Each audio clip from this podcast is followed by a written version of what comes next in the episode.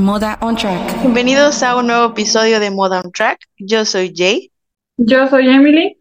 Y hoy tenemos unas invitadas de lujo. Bueno, cada invitada que tenemos aquí en el podcast eh, son invitadas de lujo, pero ellas son más. Las tenemos a las bichotas F1. Hola chicas, ¿cómo están? Presentes de quién es quién. bueno, eh, mi nombre es Stephanie, soy de Colombia y soy una de las administradoras de Bichotas del Motor, pero más que nada soy la pobre mujer que tiene editando a diario. Hola, eh, mi nombre es Victoria, también soy de Colombia, eh, de Bogotá, y soy una de las administradoras de la página de Bichotas del Motor.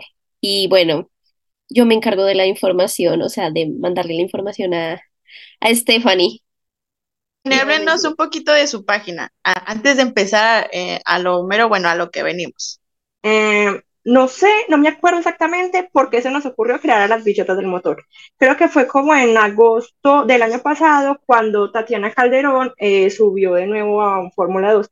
Entonces su carrito decía como la bichota y pues Carol G, que es también colombiana, usa mucho la palabra bichota para referirse a una mujer que tiene como muchos carros y cosas así. Entonces Vic y yo dijimos como, bueno, vamos a tener un Instagram de automovilismo y ya después se nos unió Chandel, que hoy no está, pero siempre hemos sido como las tres, las tres más intensas ahí después de nuestra forma tan turbia en la que nos conocimos. Sí, nos conocimos ahí por un grupo como del país Igual que nosotras. Pocas chicas. Solo conocía pues a Steffi y a, y a Chandel, entonces fue como que hagamos un grupo. Y ahí estamos. Y seguimos acá. Y que siga, que siga muchos años. Creo que la mayoría de las que tenemos páginas en Instagram o alguna página de Motorsport nos conocimos por algún grupo. Ajá. Nosotras también nos conocimos por un grupo este, de puras niñas, por cierto, y ya fue cuando hicimos amistad. Pero saludos a las que no están aquí, pero nos están escuchando. Sí. Bueno, ahora sí, empecemos a lo que más, a lo que venimos. Fórmula E. Ay, no, ya acabé con mi dolor. O sea, yo nunca había, yo, yo siempre que yo no duermo, pero entonces yo pongo el celular a sonar como media hora antes, cual media hora antes de esa noche no duermo. O sea, yo literalmente estoy ahí viéndome las prácticas y luego la clasificación, y yo estoy como invadiéndole el WhatsApp a la pobre Victoria, ahí, llorando, mandando emoticones que lloran y grito. En este porque obviamente no gritar a las 2 de la mañana. ya está que la van a decir los vecinos. Oigan, pero ya Fórmula E, por favor, pongan horarios decentes, nos tienen madrugando. Claro, yo no he visto ni una carrera, porque todas son muy tempranas y yo soy como, yo no me voy a levantar tan temprano. ¿Cómo? Ahora hacemos Fórmula 1. Exacto, no, y es horrible porque a las 2 de la mañana yo como re... Porque, o sea, no sé, digo, piensen en los de América. A nosotros también nos pasa de que nos levantamos temprano y nada más Jay y yo somos las que sí se levantan temprano para ver la carrera y ahí estamos bombardeando el grupo de mensajes de toda la carrera y todo lo que está pasando. Ya me imagino las otras dormidas y nosotras con los miles de mensajes ahí. Pedimos a que un horario decente. Un horario decente, por favor, Fórmula E. Háganos caso, por favor. ¿Cómo vieron a Maserati o cómo vieron eh, el GP, el EPRIX, perdón, de Berlín? Mi momento más feliz del fin de semana, la semana fue turbia, universitariamente hablando, pero ya llegó como la carrera doble de Berlín y yo como, ¡ah! Yo era como, ¡Big! Eh, Maximilian va bien, no sé qué, pero ya sí, en otros momentos, no me acuerdo en qué carrera fue, fue a echar odio, eh, pero es que no sé si fue en Berlín donde TikTok sacó su lado demoníaco y empezó a madrearse a todos ahí. Pero yo era sido gritando en todos los. Siento que sí. Sí, sí, fue en Berlín. O me hace que es un peligro al volante. O sea, yo veo que ellos, o sea, los pilotos se quejan y yo, como, sáquenlo, o sea, es un peligro, por favor. ¿Qué hace ahí? O sea, estás estrellando y estás afectando a todos. O sea, no solo a ti, sino que a los otros traía pique con Jake Dennis en una carrera y después se dieron con todo en redes sociales. Eso iba a decir que ya Víctor le empecé a mandar como capturas a las dos de la mañana. Y yo, vi, pero pille, lo que están haciendo estos dos subnormales. Obviamente soy equipo Denis, o sea, TikTok no, me da unas ganas de un punto. Después de Berlín, sí recogí como más resentimiento en mi corazón. No te quiero, Dan. Perdóname si estás escuchando esto, pero ya no te quiero. Después del grito que pegué, yo creo que mi mamá casi me, me es que se me mirando como, ¿por qué estás gritando así? Y yo, ay, es que le está dando a todos y, cada ocho días le da a todos y ya, ya, sáquenlo de ahí. O sea, mi mamá no entiende nada, pero yo cada rato la actualizo el chisme de cómo va Dan golpeando gente. Aquí Emily es fan de, de TikTok, pero se Siento. respeta, se respeta. Apoyamos Fórmula E, pero no a tu piloto mal elegido. Ya tocamos un punto sensible. Y Dan TikTok. No, pero a ver, ¿de quién fue la culpa? Yo digo que fue de Dan. Bu- Bueno, Sí. contexto, Dan se llevó así como el Gordon Tobogán a Stover. Siempre hace eso con todos los pilotos, entonces siempre va a ser culpa de TikTok. No es porque yo sea una fanática intensa de que no. Es que TikTok me perturba. Mi poca paz. Dan, la verdad sí tiene la culpa y sí es un piloto que va y se estrella con medio mundo. A lo mejor y por eso me gusta, porque les digo que yo sería Dan manejando. Por eso probablemente les diga. Creo que Berlín fue como el más entretenido de todas las carreras. Sí, Y yo siento que hasta más entretenida que, bueno, la primera, la primera carrera de la de Berlín. La segunda, que fue, Ah, sí. no, yo no sentí que estuvo tan emocionante. O sea, ganó Cassidy, ¿no? Sí, no. Sí, sí, ganó. Sí. Perdóname, Cassidy, no me caes bien. nosotros besos donde quieras. algo con Cassidy. O sea, hablamos eso de que lo vemos y es como que no sé, como que dan, no sé, mala espina solo con verlo. Entonces, no, no, aquí a nosotras no nos cae bien Cassidy. Los fines de semana sufrimos por Maserati, cómo le va y por mí, por más por Max. Sufrimos cada fin de semana. Voy a sacar mi, mi comentario más tercermundista. ¿Alguien quiere hacerle una limpia a Edo? O sea, bañarlo en ruda, pasarle un huevo. ¿A cuál? hombre. Les va bien en prácticas y todo, y yo, pero ¿cómo es que se supone que prácticas es para que chequen lo que van a, ir a, utilizar en carreras? Y en carreras va súper mal, y así como, no. ¿Será que es algo? Cuando me mandan a México hay que llevarlos a que se hagan una limpia. Les urge. Sí, sí, sí. Les dan un huevito, entreguenle un huevo. Sí. Es más, a ir a México nomás para rociar como un saumerio de ruda y esas plantas que usan las, los chamanes y, y, y eso, porque ay no, pobre ese. Pero ya veo su cara de cepillo, ay qué peca. ya se va a bajar a llorar ahí. Sí, yo, o sea, yo lloro por todo, la verdad.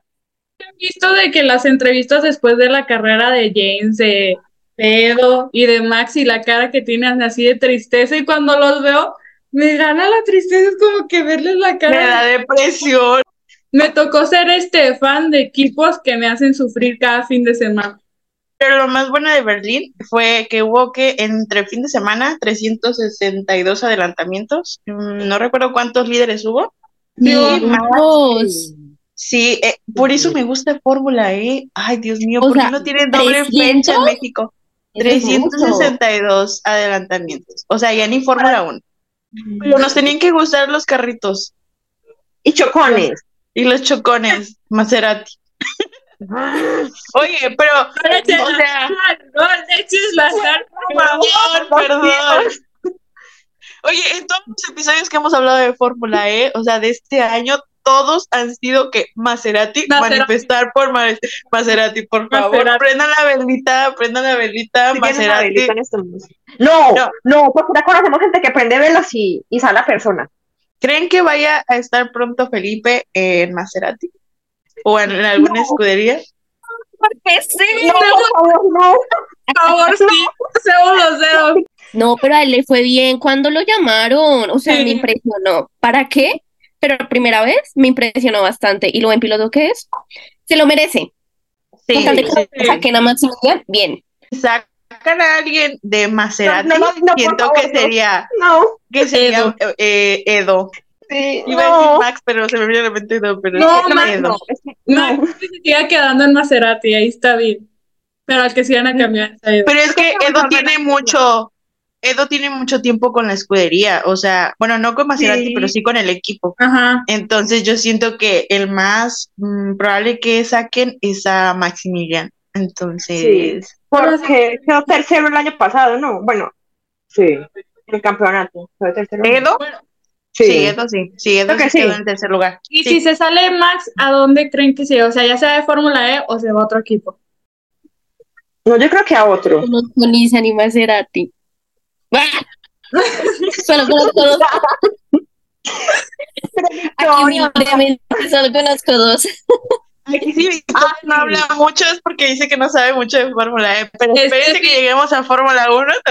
Ay, Dios, no. Oigan, pero Mónaco estuvo aburrido, discúlpenme, Mónaco estuvo aburrido, no me gustó, y más porque ganó Cassidy. Ya, A mí sí ya me gustó. tenía que decir.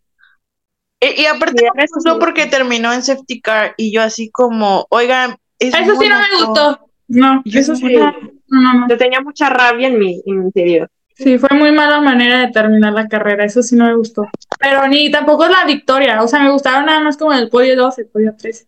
No. Lo que sí es que me tenían con la adrenalina de la curva así, de que todos juntitos y yo así de que van a chocar, va a pasar aquí un accidente. Y, y nuevamente, Dan Ticton protagoniza un golpe con Lo, el lo borré. Maximilian Gunter.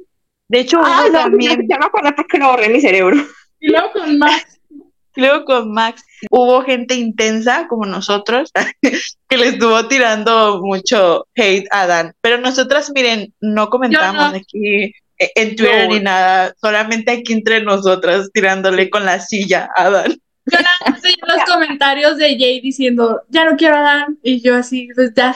O sea, no, yo no comentaba nada, yo nada más lo veía. Y me puse Sí. triste por Max, porque también le voy a Max. O sea, no, yo soy profesional. Bueno, nosotros somos como que profesionales en cuanto al odio que tiramos. O sea, lo tiramos en nuestro grupito. En, en la página, obviamente, no vamos a tener como favoritismo porque respetamos los gustos aunque sean erróneos. Exacto. Aunque Ahí estén sí mal. como de mm, respeto tu Sí. piloto equivocado, pero bueno. Siento No, que, no, que no. unas vueltitas más que hubieran añadido, Eva sí hubiera alcanzado a casi. Sí, por favor, yo necesitaba eso. Sí. Está en el campeonato ese pobre hombre. Ya, serio, por el ya. amor de Dios. Eh, ya, o sea, ya que se acabe, pero que le pongan a Mitch ahí uno. Vámonos, ya. que gane. Yo acepto Ya, eso. que vamos a cancelar Fórmula E, pero Mitch, tú llévate tu título, chao. Es que lo que me gusta de esta categoría es que te sorprende los fines de semana en cómo sube un piloto y lo baja el otro y que gana uno que no te esperabas y pasan muchas cosas. O sea, en unas carreras en Fórmula E te puede ir súper bien fin de semana y al siguiente fin de semana te va de la patada y, y ya bajas en el campeonato de pilotos. Pero ya viene a moverse el mercado de pilotos en estos meses, no solamente de las categorías de, de Fórmula 1, sino también de Fórmula E. Entonces vamos a ver Vamos quién se a llorar. va, quién se queda, por quién vamos a llorar, por quién vamos a manifestar para que se quede para el próximo año. Entonces, pues empieza todo el mercado de pilotos acá. Yo, la verdad, espero Sí, que. Felipe, Felipe Drugovic, quede en Maserati, pero que no me saquen a, a Mortara, por favor. Entonces, que tres carritos hay de Maserati y todos los demás de. Ándale, Exacto. Tres. Sí. Que sea la excepción. Puro podio Maserati. ¿Qué esperan para las próximas carreras? Dejar de llorar por Maserati. Voy a madrugar para ver a Maserati resurgir. Victoria, ¿qué esperas para las próximas carreras de Fórmula E? No, pues que gane el mejor. O sea, Sacha o Maximiliano. Y que no sea un peligro al volante. Que espera. Exacto. O sea, al menos que le vaya bien sin tener que, que los otros pilotos lo madríen mentalmente. Eh, entonces espero que le vaya bien. Porque pues es que tampoco aguanta tener un mal ambiente porque un piloto se estrella con todo mundo. y es como que, ¿será que se estrella esta carrera? ¿Qué esperaremos? Y así. Pero igual, esperar a ver qué, cómo les va y que gane alguno de los dos favoritos. Ay, Emi, sí. ¿qué esperas? Uy, muchas cosas.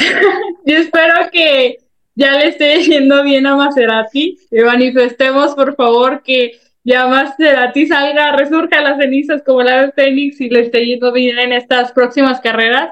Y también espero ver muchos más podios de Max.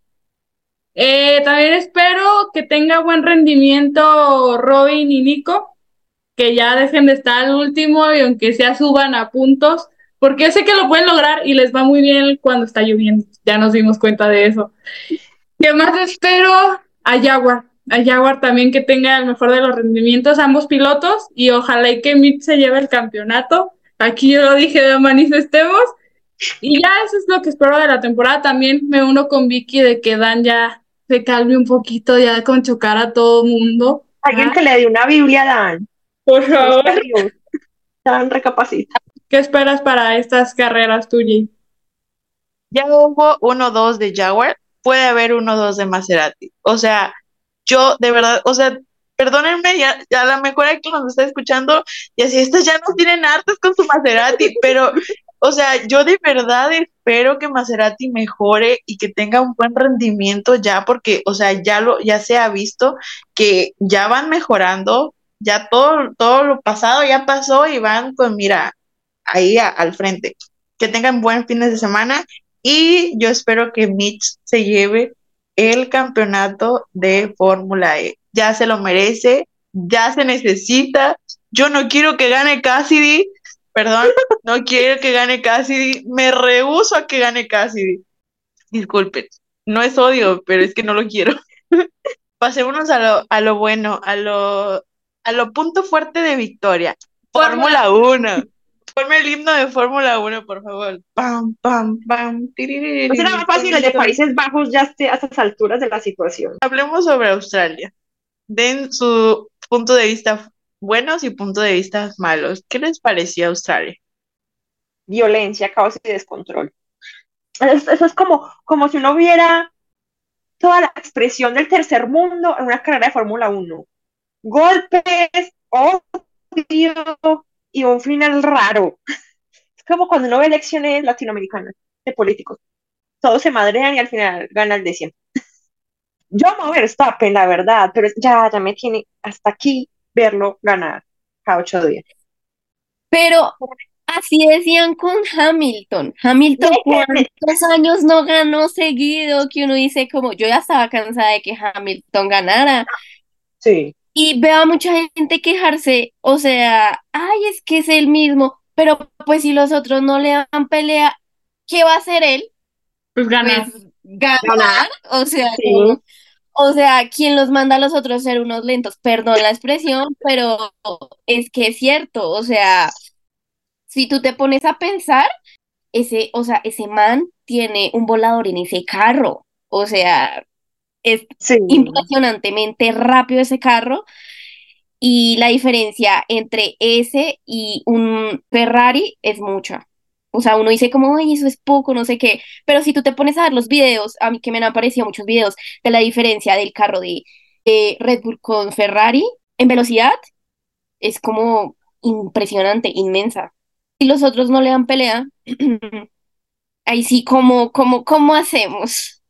Y, siento que así va a ser la temporada, o sea, vamos a escuchar el himno de Países Bajos, creo que la mitad de la temporada. Yo espero que no, que realmente Checo sí le dé batalla, a, realmente sí, que, o sea, que sí se la dé a Max, pero bueno, más adelante vamos a ver cómo se dan las cosas, entonces ya ahí vamos a ver si, si yo pierdo la fe eh, en Checo o no.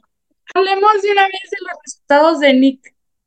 Ay, no, Siento que le están dando muy duro a Nick, pero toca pensar.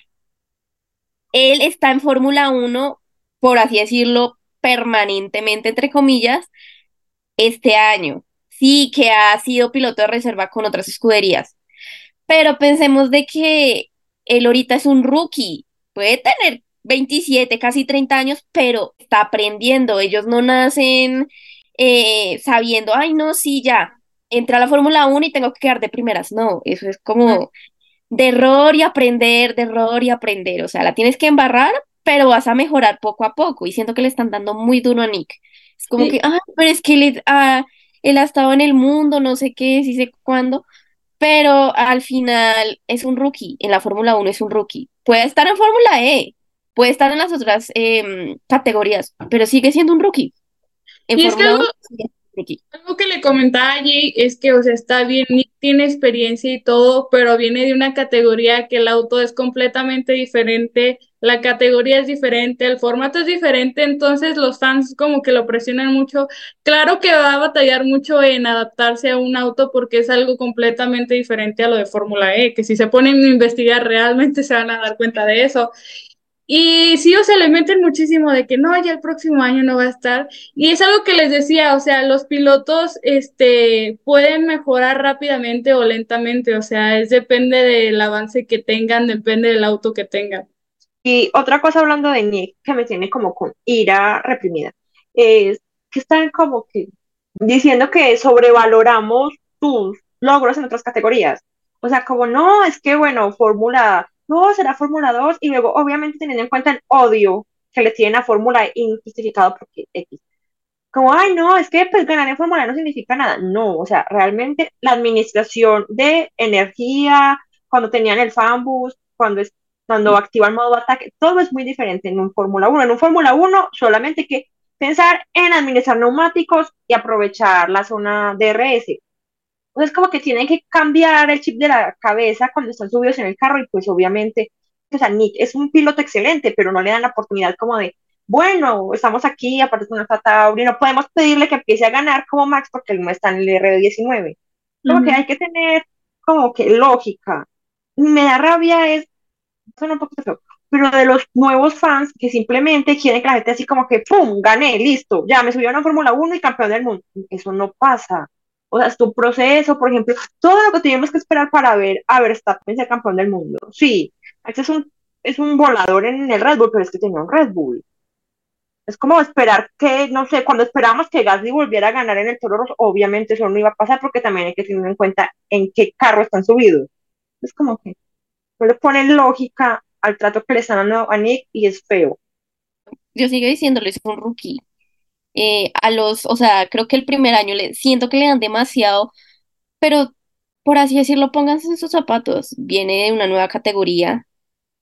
Entonces, así como le tiran, o sea, duro a Logan, a Oscar, así le tiran a Nick. Pero ya el otro año no le van a tirar tan duro, le van a tirar duro a los rookies. No sé si el otro año va, vaya a estar algún rookie de Fórmula 2, no se sabe. Lo mismo le van a tirar, pero es que yo siento que ya, o sea, es como que si no se merece estar ahí en Fórmula 1. Muchos no se merecen estar en Fórmula 1, pero ahí siguen. Sí. Entonces, igual, o sea, es como que ya la embarran, pero pues em, aprenden de sus errores para no cometerlos. Es un Alfa Tauri, pero lo que está haciendo Yuki. O sea, Yuki le está poniendo eh, en la Alfa Tauri en puntos y está haciendo consecutivamente buenas carreras, se pudiera decir, y Nick no.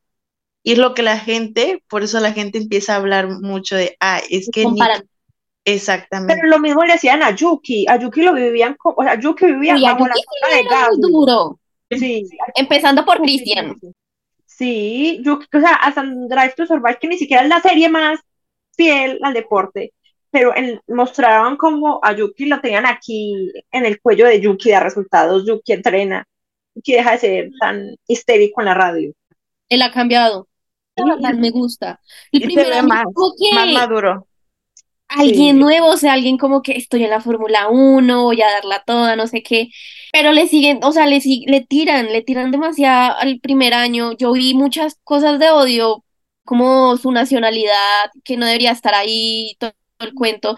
Y yo digo, como, pero es que su primer año, espérate, o sea, espérate que se acostumbre al carro, lo conozca a profundidad y todo eso, o sea, ya, y ya este año, y bueno, sí ya no le veo casi tanto odio, o sea, ya ha mejorado y los comparan demasiado con Nick, pero pues este momento es como el aprendiz, como que.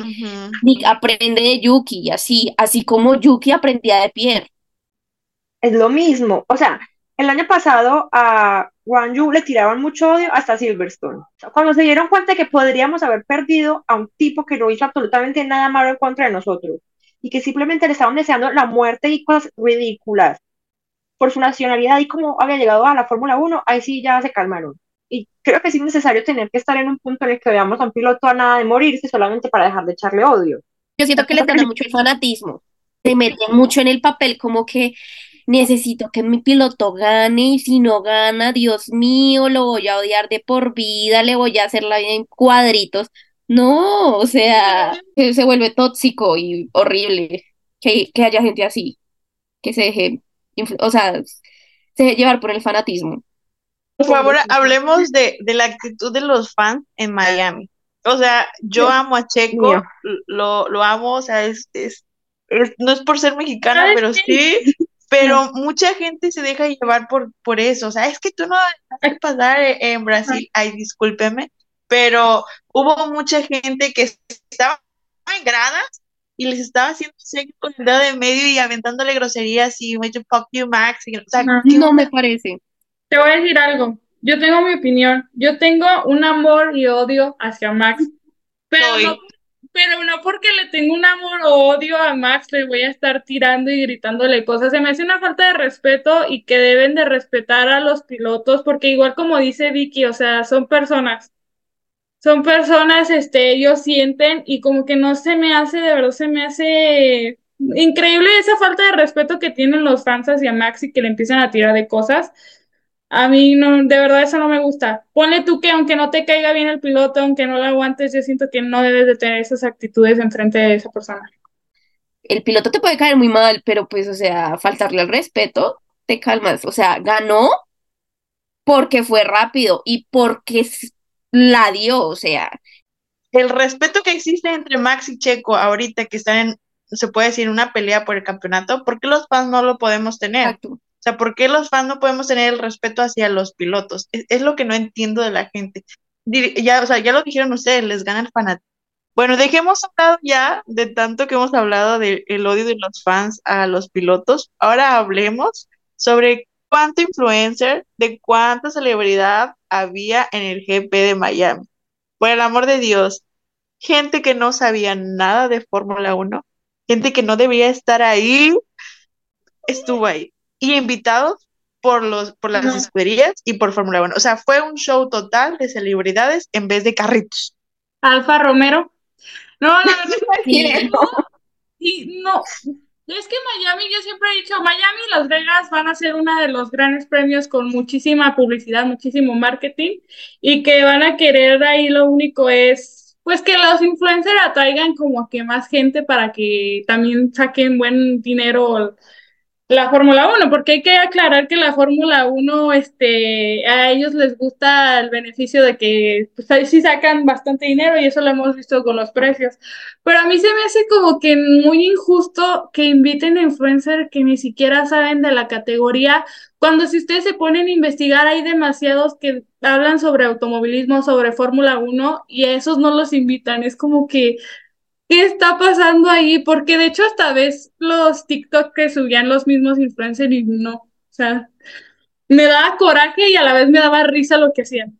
Siento que algunas personas hicieron el oso, al menos como que investiguen un poquito qué pilotos hay en cada escudería, o, ay, este es el líder, eh, el, el, que va de últimas, quién le va bien, quién le va mal, no sé qué, si sé cuándo, que investiguen un poquito, no tampoco es que les digo, como, investiguen la historia de la Fórmula 1 y que me las digan después, no, pero que investiguen un poquito para no allá hacer el ridículo, por así decirlo. O sea, hay personas que en serio fueron solo a tomarse fotos, vi que una marca de maquillaje les pagó como unas cositas, mm, como, por así decirlo, palco, para muchas influencers y se quedaban ahí en el postureo en no sé qué, yo digo como, ¿en serio ustedes van a eso? Pero pues me pongo a pensar y es que eso es el marketing. Y siento que hay espacios eh, específicamente para cada tema. Y una marca de maquillaje no iba. Pero hay verdaderas influencers de Fórmula 1 o que hablen del tema, no propiamente, del tema del motor, que deberían haber sido incluidas no influencers que se iban ahí a comer y ya. Y a las mujeres ya nos tenían hundidas en, como fans de automovilismo, esa situación nos terminó de hundir aún más. Y como dijo Emily, o sea, si ahorita fue Miami, no me imagino cómo será Las Vegas. Pero de por sí los boletos están carísimos. O sea, Miami, lo que es Miami, Las Vegas, México, y no recuerdo qué más, son unos tres GPs que son los boletos más caros, pero Miami, o sea, se supone que el deporte están haciendo para los fanáticos, ya lo están haciendo para la gente de caché, o sea, la gente que ya tiene dinero. ¿Y, y dónde quedan los fanáticos? O sea... Eh, sí, el deporte se volvió como, como qué, como tú dices, em, como que de élite. O sea, uno ya no se puede costear, o sea, o es dejar de comer e ir a, un GP o alguna de estas. Uno toca como que sacrificar algo para poder ir. Yo estoy de acuerdo con lo que dijo Alonso. O sea, ¿qué tiene de especial Estados Unidos? Que solamente hagan shows de esos allí y que no lo hagan en España, que no lo hagan en Japón, que no lo hagan en, en México. ¿Qué tiene de especial Estados Unidos? O sea, si se va a hacer así en todos en Estados Unidos, pues que también se haga en otros en los otros lados, en los otros grandes premios. Yo sí estoy de acuerdo con Alonso, la verdad. O sea, Alonso como se dice, todos en la cama o todos en el suelo. Exacto. Bueno, pues damos por terminado este episodio de Modo on Track junto a nuestras bellísimas y queridísimas bichotas de Colombia. Muchas gracias por estar aquí con nosotras. Esperamos que luego podamos hacer otra colaboración con ustedes. Tienen las puertas abiertas al podcast cuando quieran hablar y desquitarse de Dan TikTok y de todos, pues aquí estamos. y pues muchas gracias por aceptar la invitación. ¿eh? Este, antes de irnos, no sé si quieran dar sus redes sociales para los que nos están escuchando que vayan y sigan su contenido. No, gracias a ustedes por invitarnos y por tomarnos en cuenta para hacer esta colaboración. Eh, nuestras redes sociales es F1, eh, Raya al Piso, eh, Bichotas, así. Eh, esa es nuestra red social de, de Instagram. Vayan a seguir las que tienen un buen contenido. Emi, ¿quieres dar nuestras redes sociales? No se olviden de seguirnos en todas las plataformas que de verdad estamos en Twitter, TikTok, Twitch eh, estamos en Instagram, en Facebook, y ahí en miles de plataformas que ustedes pueden encontrar, nos encontramos como arroba modo track guion bajo.